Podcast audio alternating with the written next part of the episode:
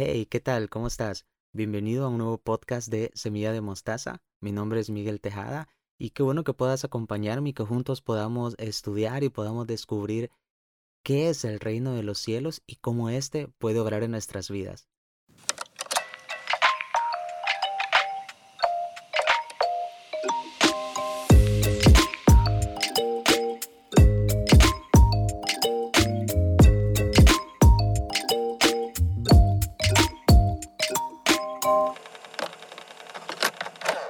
La escena, una fiesta, un momento de alegría para compartir y para celebrar, un momento especial.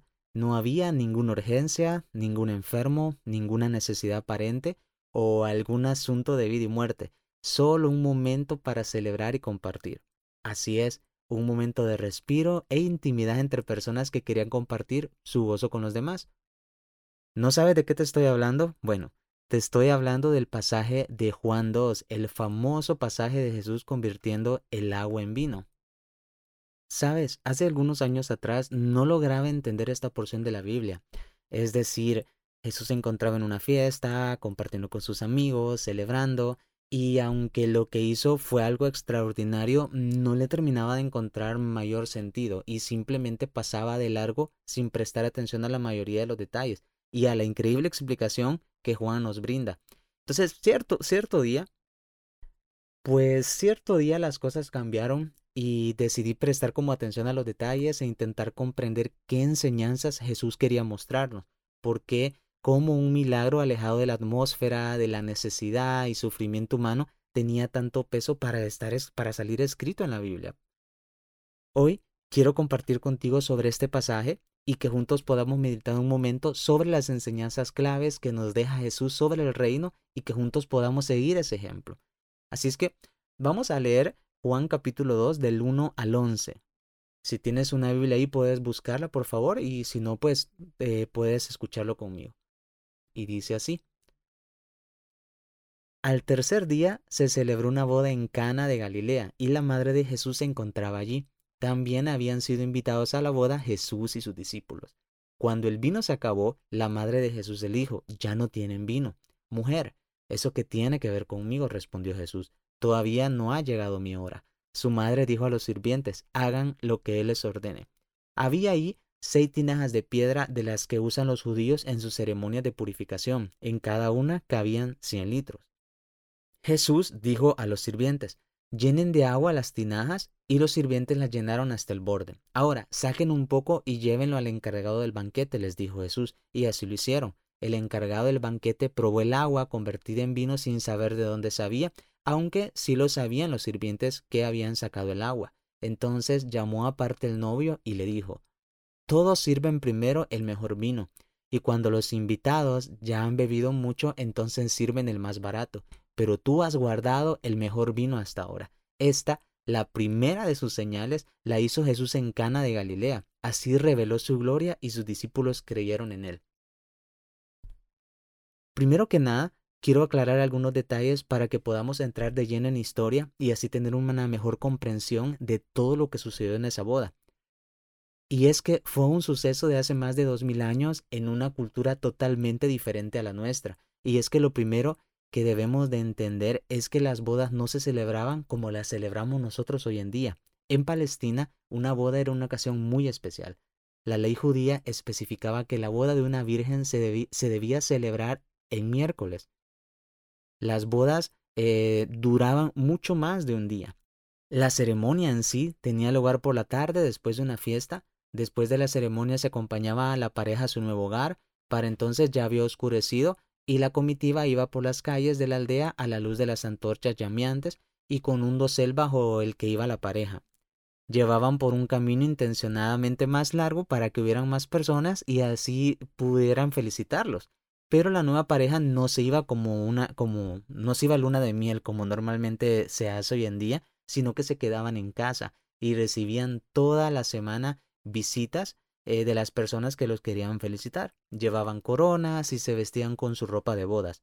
Los trataban como un rey y una reina, y su palabra, lo que ellos dijeran, era ley. En un tiempo en el que eh, había mucha pobreza, era muy difícil el trabajo, esa semana de fiestas y alegría era algo muy, muy especial. Creo que, creo que con esto ya nos damos cuenta de la importancia de las bodas en esa época, ¿sí? Y lo diferente que eran de nuestra época, donde a lo mucho la boda dura mediodía y luego de eso la pareja no se va a su casa, probablemente emprende un vuelo o van a algún lugar de luna de miel durante varios días. ¿Por qué te hablo de esto? Porque ahora entiendo la importancia del milagro de Jesús, pues el hecho de que se acabara el vino significaba que pasarían días sin él, lo cual era una vergüenza para los novios, pues muchas personas llegaban a compartir su felicidad y es que a veces nosotros queremos que pensar en un Jesús que pasó su vida en la tierra haciendo prodigios, haciendo milagros a donde quiera que iba. Lo imaginamos como un Dios y exacto, yo no, yo no te voy a negar eso, Él es el único Dios, pero también fue un humano y durante 33 años Él vivió de esa forma. El problema es que nosotros nos olvidamos que durante 33 años, 30 los pasó viviendo como tú y como yo conviviendo con la gente, trabajando y disfrutando de sus amigos y familia. Y es que cuando leo este pasaje me doy cuenta de que él se preocupaba aún de las cosas más triviales. Se preocupaba por el día a día, por las pequeñas decisiones de la vida y en especial Jesús se preocupaba por sus amigos.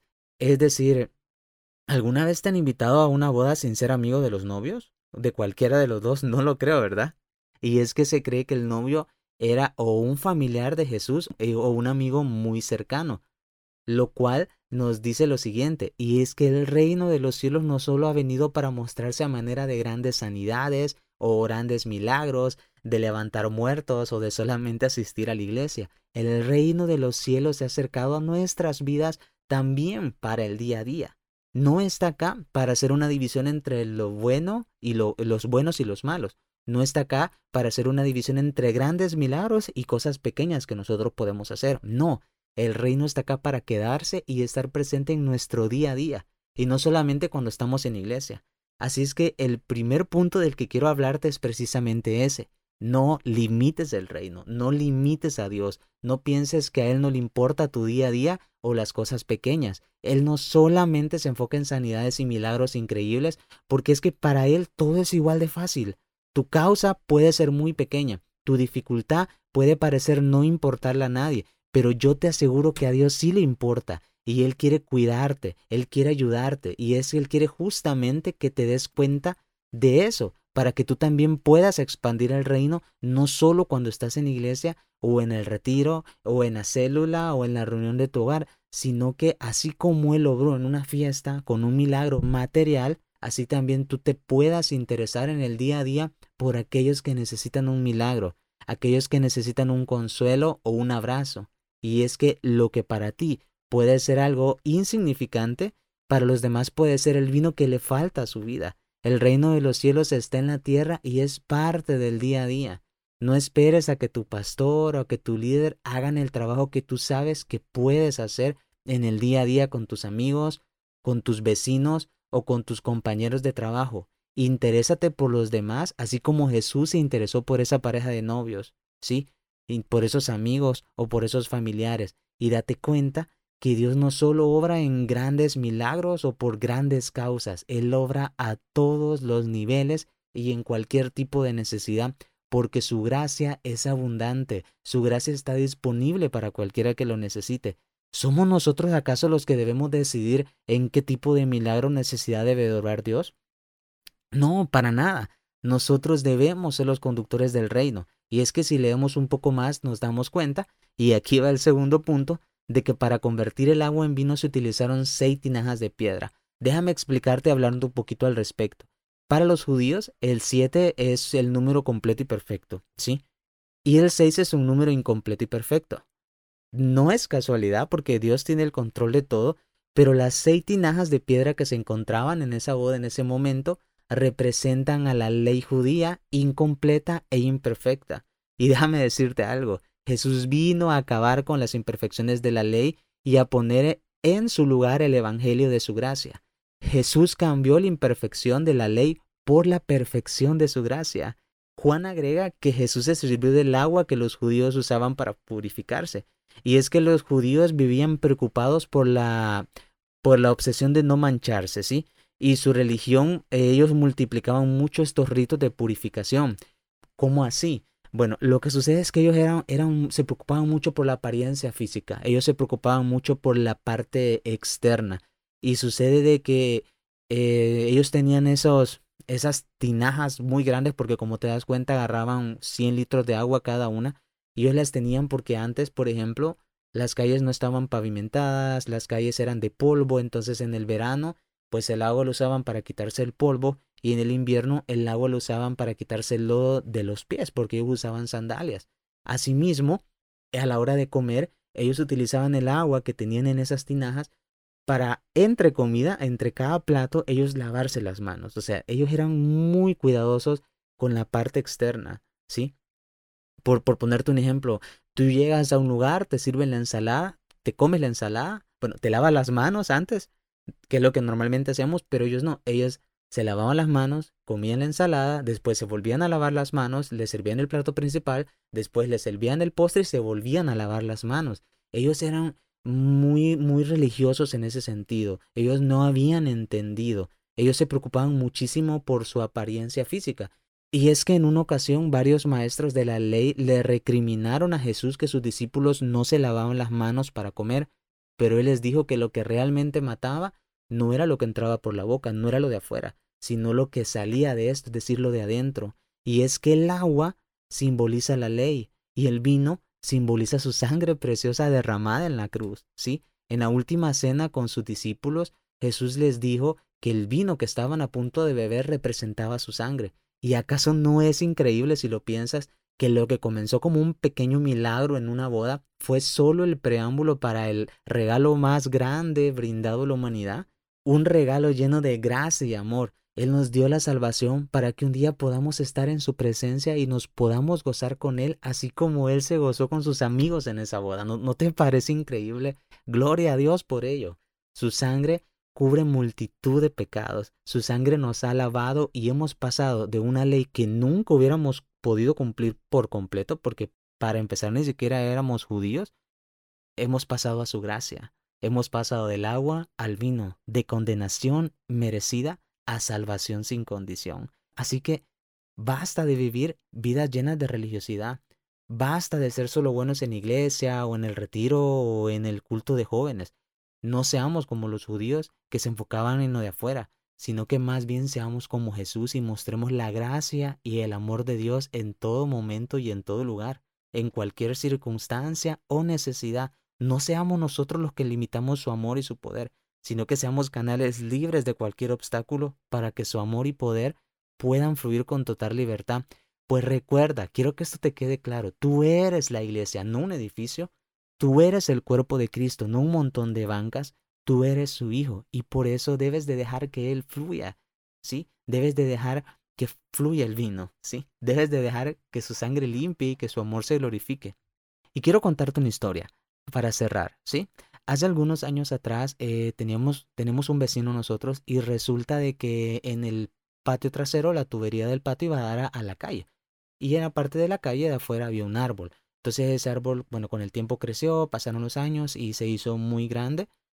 Y resulta que de repente una vez cayó una gran tormenta y el, patio de atrás se le inundó. Se le inundó el patio, el agua se le metió a la casa y hubo un gran problema. Entonces, bueno, tocó llamar a algunas personas para que se lo repararan y resulta de que esa raíz de una, una de las raíces de ese árbol se habían metido en la tubería y habían tapado poco a poco la tubería hasta que estaba tapada por completo y el agua del, del patio salía a la calle pero por gotas, ¿sí? Entonces, ¿qué le tocó hacer? Le tocó romper eh, la tubería, se dieron cuenta de que la raíz había llegado muy profundo y le tocó romper incluso parte del piso de la casa, de adentro.